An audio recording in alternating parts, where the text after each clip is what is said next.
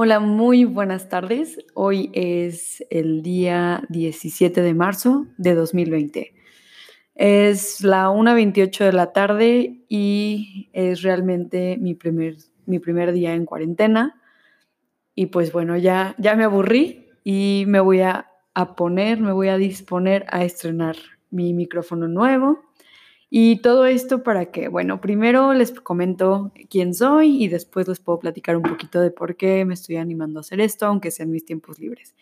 Mi nombre es Karina del Villar, soy intérprete traductora, tengo una pequeña agencia que se dedica a prestar dichos servicios, tengo un equipo increíble de trabajo, mis colegas, eh, trabajo realmente con mi papá mano a mano, entonces es es un negocio familiar que a veces puede ser difícil, pero bueno, eso lo dejaremos para otra ocasión.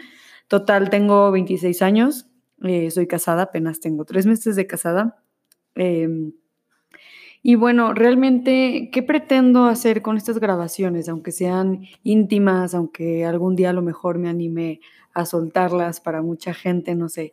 Simplemente quiero empezar como a descifrar y sobre todo desafiar mis ideas y mis pensamientos, sobre todo esos pensamientos que a uno le da mil vueltas a las cosas todo un día o por horas y que no llega a nada, ¿no?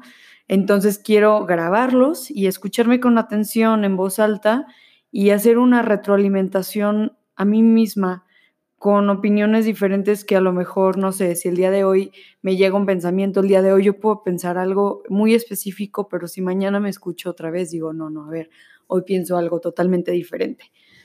Em, como intérprete trabajo principalmente con mi voz, entonces así como hay personas que gustan descargarse escribiendo o dibujando o pintando, a mí me gusta utilizar mi voz. La verdad, eh, ya les platicaré todo el viaje que ha sido el usar mi voz, pero bueno, eso lo puedo dejar para otra ocasión.